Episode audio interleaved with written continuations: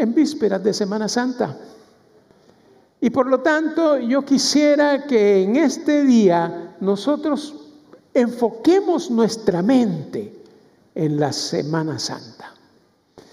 Les voy a pedir que hablan sus Biblias en, el, en el, eh, la primera epístola que el apóstol Pablo escribió a los Corintios, en el capítulo 11, versículos 23 al 26. Y dice la palabra de Dios en este capítulo, porque yo recibí del Señor lo que también os he enseñado, que el Señor Jesús, la noche que fue entregado, tomó pan y habiendo dado gracias, lo partió y dijo, tomad, comed, esto es mi cuerpo, que por vosotros es partido. Haced esto en memoria de mí. Asimismo tomó también la copa, después de haber cenado, diciendo, esta copa es el nuevo pacto de mi sangre. Haced esto todas las veces que la bebiereis en memoria de mí. Así pues, todas las veces que comiereis este pan y bebiereis esta copa, la muerte del Señor anunciáis hasta que Él venga. Hemos estado acostumbrados a lo largo del tiempo de leer este pasaje precisamente en las oportunidades en las cuales eh, celebramos los servicios de Santa Cena. Pero si nosotros le ponemos un poquito de pensamiento, podemos entender que aquí hay verdades profundas que deberían impactar nuestro corazón. Dentro de muy pocos días, en Semana Santa, estaremos también gozándonos de lo que Cristo hizo por nosotros. Decía el famoso predicador cubano Cecilio Arrastía que si nosotros queremos entender la cruz, debemos mirarla no desde la perspectiva de la cruz, sino que debemos mirarla desde la perspectiva de Egipto. Porque fue en Egipto y lo podemos leer ahí en el capítulo 12 del libro de Éxodo. Cuando Dios le da instrucciones a Moisés de cómo celebrar la Pascua. Poco antes ya había pasado el tiempo de las plagas, pero ahora venía el momento decisivo, el momento de la muerte de los primogénitos. Y el Señor le instruye a Moisés para que en ese día sacrifiquen un cordero sin mancha, de un año, que lo coman con eh, hierbas amargas y con panes sin levadura pero que en los dinteles de las puertas las manchen con la sangre del cordero. Qué tremenda instrucción es esta. Porque al final de cuentas, lo que el Señor les está, le está diciendo a Moisés es que el derramamiento de la sangre que se verá ahí en dinteles de la puerta significa liberación. La liberación del pueblo hebreo de la esclavitud que llevaban por tantos años en manos de los egipcios. La sangre significaba liberación, liberación de la muerte. Porque cuando pasaron por ahí y vieron la sangre en los dinteles de las puertas, ahí no hubo muerte, hubo muerte solamente en los primogénitos de los que no tenían sangre en su puerta, o sea, de los egipcios. Pero los hebreos fueron protegidos por la sangre. ¿Y qué tremendo es esto? Si nosotros lo pensamos ya en el sentido de la cruz. Porque en la cruz del Calvario se sacrificó también un cordero, un cordero sin mancha, Cristo Jesús. Y también hubo derramamiento de sangre, de la sangre del Hijo de Dios. Esa sangre primorosa que además significa libertad, libertad para ti, libertad para mí, porque con ese derramamiento de sangre, cada uno de nosotros hemos sido liberados de la muerte eterna. ¿Quién dice gloria a Dios? Gloria a Dios, hermano. Hoy, qué gloria a Dios más, más suave. Yo quisiera un gloria a Dios que verdaderamente representara nuestra alegría. A ver, gloria a Dios. Amén, hermanos.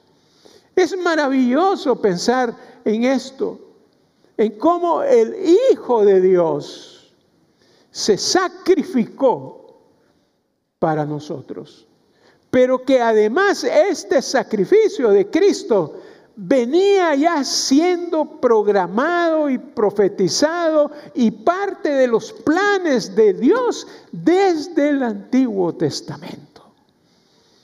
Dios tiene un plan, tiene un plan para todos nosotros, para cada uno de nosotros. Él es nuestro pastor. Él es el que nos conducirá a aguas de reposo.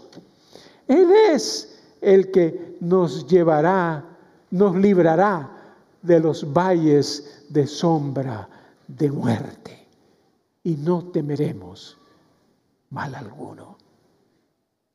Es extraordinario que nosotros podamos pensar en esto. Hermano, a mí esto me emociona profundamente, profundamente. En la última reunión de Cristo con sus discípulos pasaron cosas impresionantes. Está relatado en los cinco evangelios y también está relatado por Pablo. Pero hay un evangelio que relata algo que a mí me impresiona tremendamente. En el Evangelio de Juan sale relatado algo que no aparece en los otros evangelios. Aparece el Cristo de la toalla. El Cristo que se pone una toalla y le lava los pies a sus discípulos. Qué tremenda, qué hermosa manifestación de humildad, de servicio, de amor de Cristo hacia sus discípulos. Hermanos, es, es increíble, porque este Cristo de la toalla, este Cristo que limpia a sus discípulos, es el Cristo que en muy pocos días sería el Cristo de la cruz, el Cristo del madero. Qué maravilloso pensar cómo Dios toma la decisión de demostrarnos a todos nosotros su humildad, lavando los pies de los discípulos. Y siempre había algún rebelde. Ahí estaba, ahí estaba Pedro. ¿Qué le dijo Pedro? No, no, Señor, a mí no. Pero después le dice, Señor, no solamente los pies, lávame la cabeza, lávame por completo. Y saben una cosa, hermanos, Cristo nos lava por completo. Cristo nos lava por completo, hermanos. No es una limpieza cualquiera. Es una limpieza que nos hace nuevas criaturas, que nos hace personas completamente diferentes. Este es el Cristo de la toalla, este es el Cristo de la cruz, este es nuestro Señor y nuestro Salvador. Es el Señor que actúa con cada uno de nosotros con amor y con servicio. Con amor y con servicio. Su autoridad es precisamente esa. Su autoridad es la máxima expresión de amor que se manifiesta finalmente colgando en un madero. Él se comprometió a servir. Él se comprometió a amar. Él se comprometió a darnos a conocer a cada uno de nosotros el verdadero significado de la cruz. El verdadero significado de la cruz no es que usted ande con una crucecita colgada aquí, no es que ande eh, tratando de demostrar a los demás que usted es cristiano.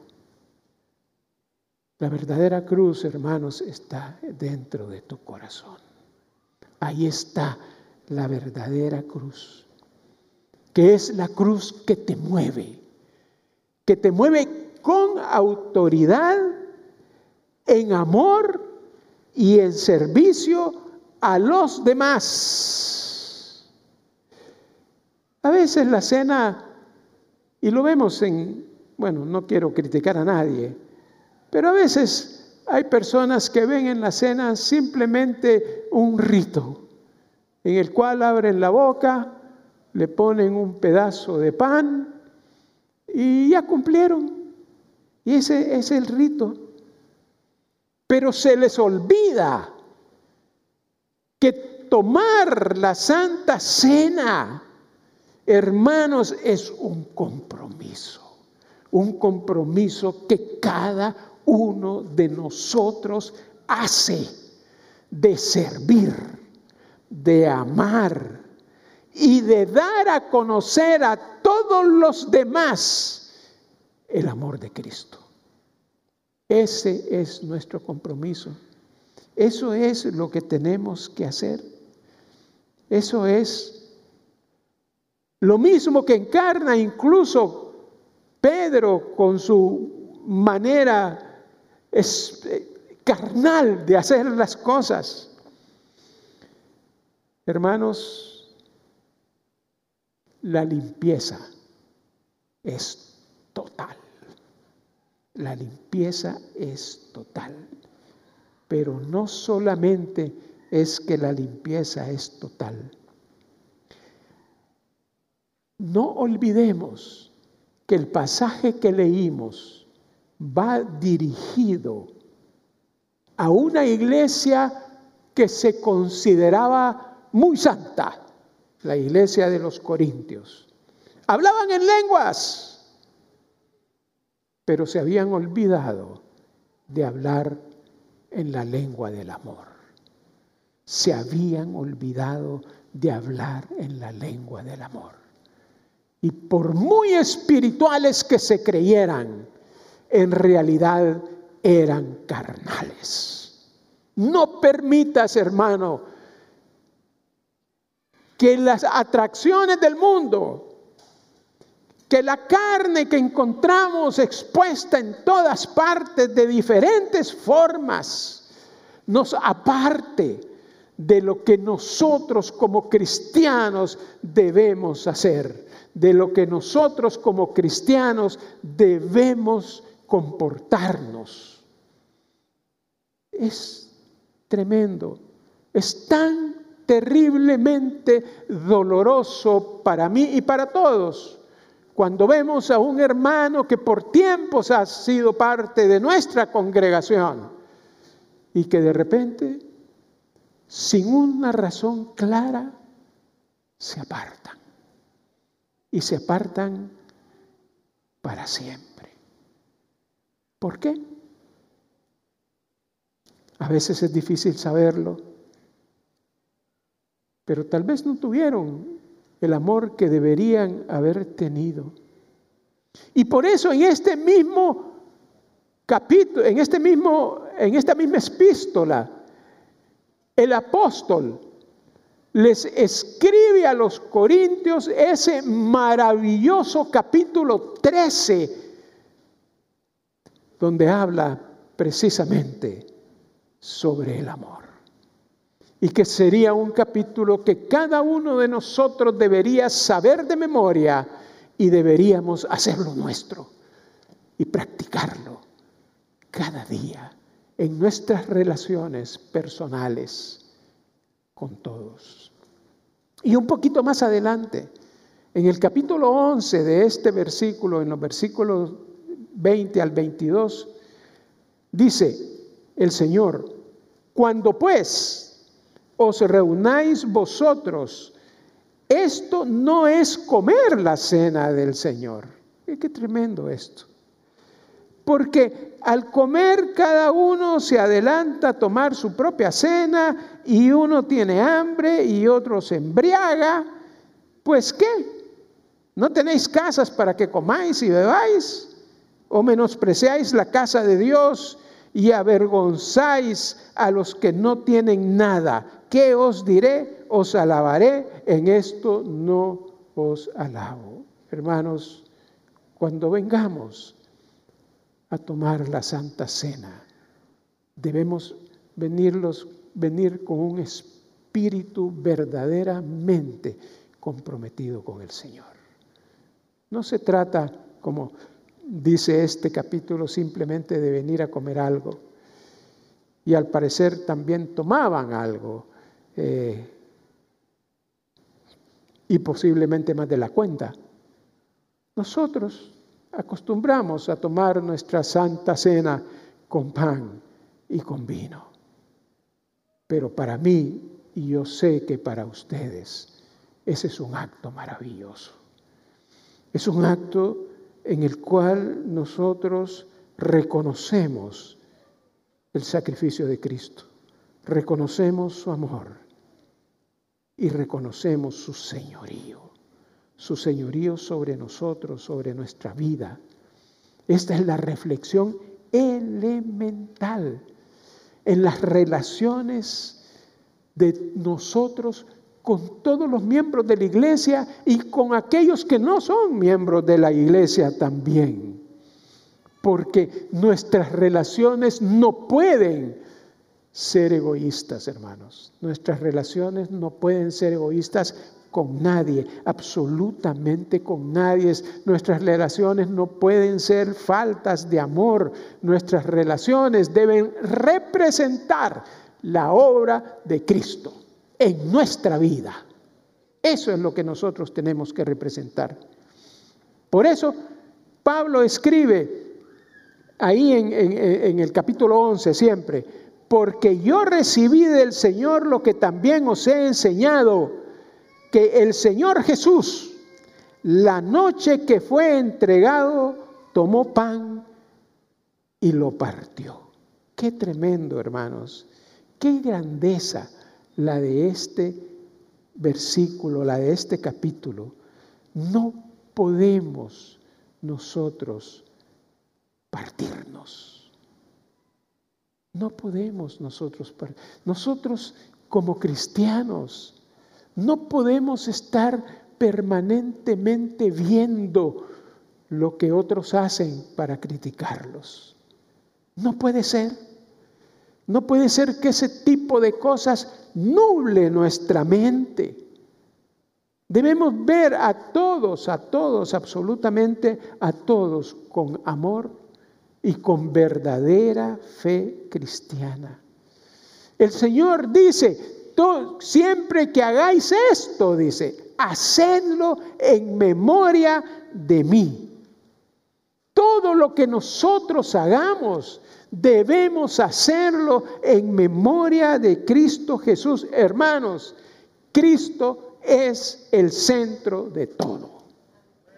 Cristo es el centro de todo. Cristo es el centro de nuestra vida.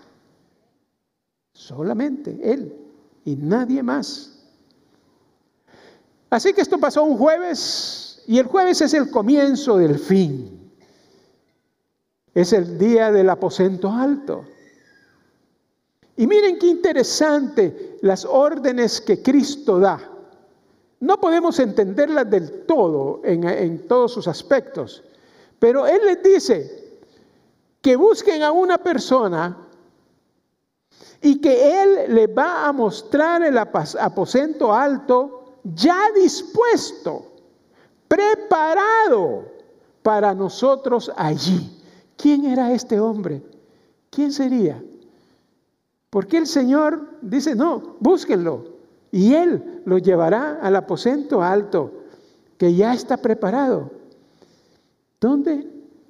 ¿Quién era este hombre? ¿Era de los discípulos? Evidentemente no. Pero nos dice algo claro a todos nosotros. Cuando el Señor ordena, hay que obedecer. Cuando el Señor ordena, hay que obedecer. No queda otra opción. No queda, no, no, queda a nuestra elección. No existe esa posibilidad. Aquí, aquí, hay un ambiente interesante, un ambiente que algunos podrían llamar secreto. Y les dice, y les dice todavía, cuando entren en la ciudad, encontrarán a un hombre que lleva un cántaro de agua síganlo hasta la casa donde entre. Lo que sigue a continuación, pues ya lo sabemos. Pero de nuevo hay una orden que el Señor les da y que deben seguir a alguien que ellos no conocen, que a saber quién será, pero que los va a guiar al lugar a donde deben ir. Y esta pregunta es muy interesante. ¿Quién te habló de Cristo a ti? El Señor usa a las personas más increíbles para que nos transmitan el mensaje del Evangelio. Y tenemos que obedecer y tenemos que escuchar. Y esto es, a, mí me, me sorprende profundamente porque es el Señor. Simplemente, es el Señor. Él sabía a dónde iba a ocurrir la última cena en su pasaje por la tierra. Él sabía a dónde se iba a celebrar. Él sabía quiénes iban a tener preparado todo. ¿Saben una cosa? Dios y Cristo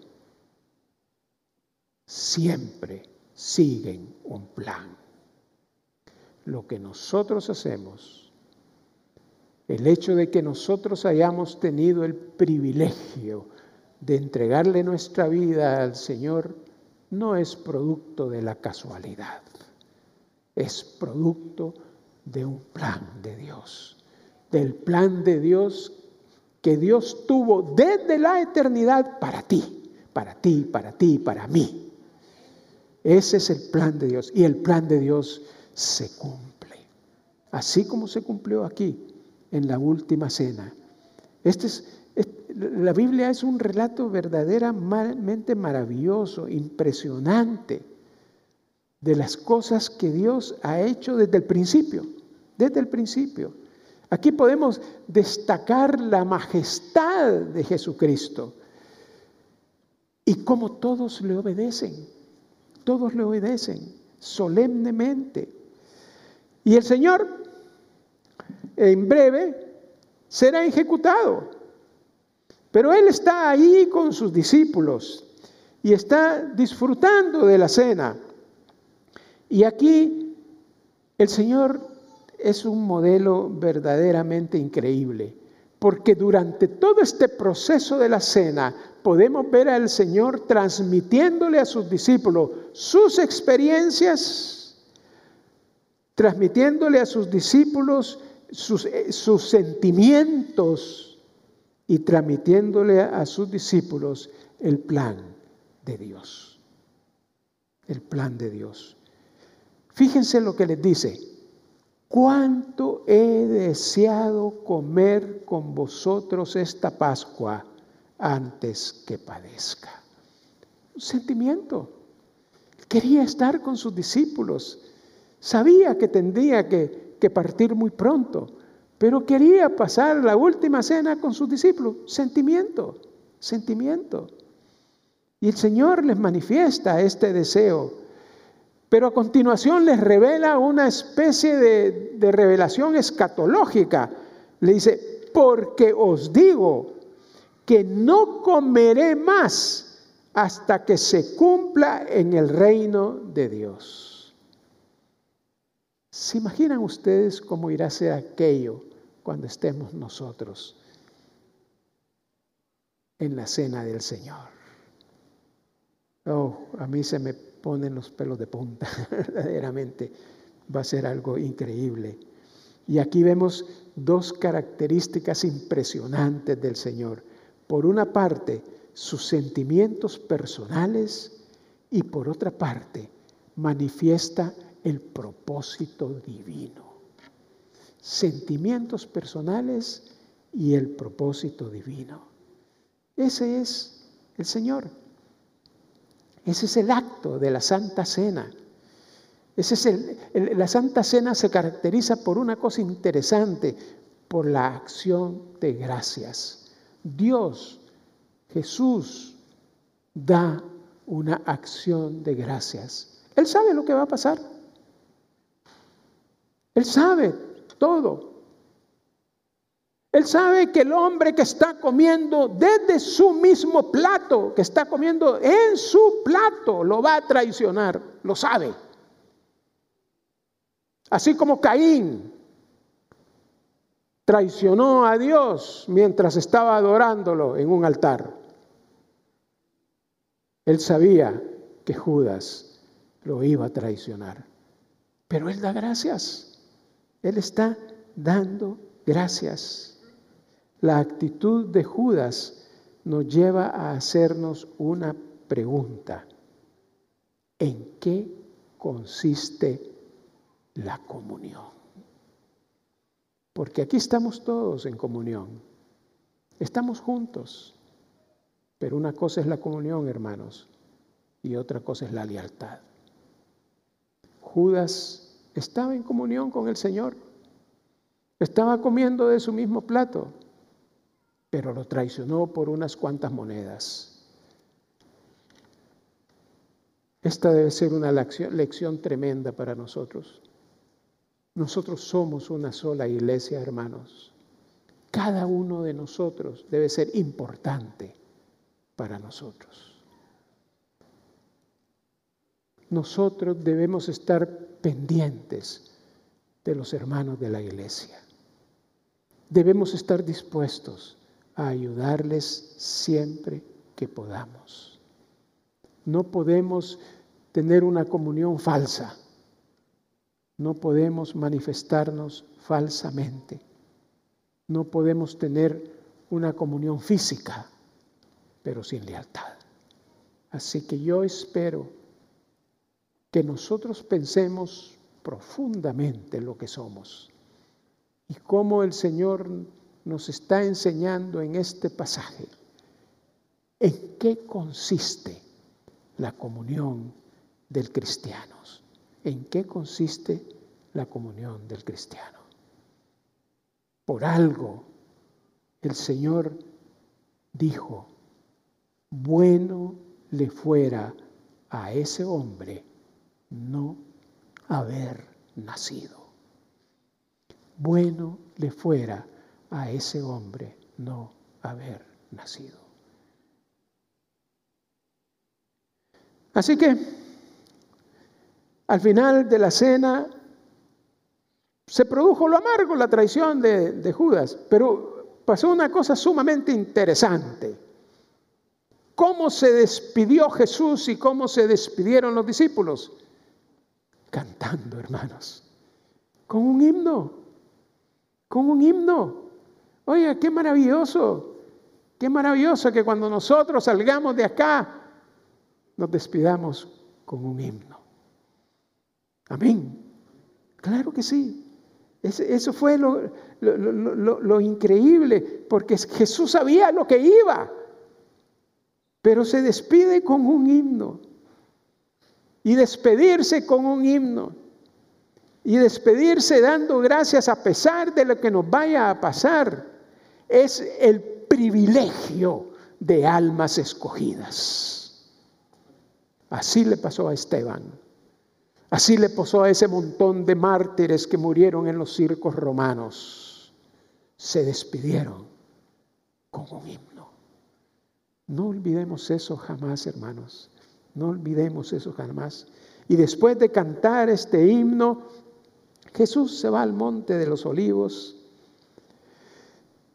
y ahí ora, ahí vemos cómo se manifiestan dos sentimientos muy humanos en Cristo.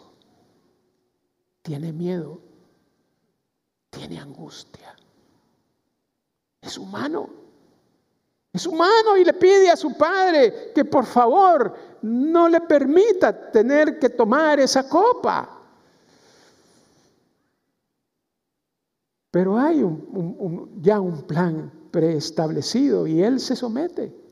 Encontramos la petición, pero encontramos el sometimiento. Y la revelación de la angustia de Jesús nos podría parecer muy extraña, pero ese era el plan de Dios. Y Cristo estaba dispuesto a aceptarlo. Y de hecho eso fue lo que hizo. ¿Estás tú dispuesto a aceptar los planes que Dios te da? Dios tiene cosas maravillosas para cada uno de nosotros. Maravillosas. Cuando nosotros leemos los libros de historia nos engañan muchísimo, ¿verdad? Porque todos nos imaginamos a Morazán parado frente al eh, fusilamiento, ¿verdad? Muy machito. No, las cosas no son así. Jesús se nos muestra en cambio como lo que es, como un hombre, un hombre completamente hombre. Jesús sufre como verdadero hombre porque su humanidad no es un juego. Él se enfrenta a la muerte, a una muerte injusta, a una, una muerte incluso que ni siquiera fue dictada por las autoridades, por el Sanedrín, por las autoridades romanas o por cualquiera de ellos. Él personalmente se entregó para ser eh, eh, crucificado, él personalmente, ahí en Getsemaní encontramos a un Dios siervo dispuesto a obedecer las órdenes de Dios, incluso hasta la muerte. Y fijémonos en una cosa, nadie, absolutamente nadie en todo el Antiguo Testamento, nadie se atrevió a decirle Padre al Padre Celestial, solamente Jesús. Y solamente Jesús nos ha dado la autoridad para que nosotros le podamos decir, Abba Padre. Solamente Él. Este es nuestro Dios. Este es un Dios maravilloso. Recuerdo hace algunos años haber escuchado una entrevista que le hicieron al famoso don Francisco, Mario Kreutzberger que tenía por muchísimos años un programa en la televisión chilena y después en, los Estados Unidos, Sábado Gigante, más de alguno de ustedes debe haberla visto. Y dentro de, un pasaje de, este programa, él había recorrido todo el mundo, porque iba a diferentes países y filmaba algunas de las cosas tradicionales de los países y había recorrido todo el mundo. Y un día, y este entrevistador le preguntó, Mario, ¿qué es lo que más te ha emocionado en tu vida de todo lo que tú has visto? Y él dijo, me emocioné hasta las lágrimas cuando pude contemplar Jerusalén desde el monte de los olivos. Ojalá yo pudiera algún día contemplar el monte de Jerusalén desde el monte de los olivos. Hasta el momento el Señor no me ha dado ese privilegio, pero debe haber sido, debe ser algo verdaderamente maravilloso por todo lo que significa, por todo lo que comprende, por todo lo que nosotros hemos recibido como consecuencia de este hecho de que Cristo en Getsemaní ya tenía clara la, la cosa que le iba a pasar. Este siervo de Dios no era un esclavo.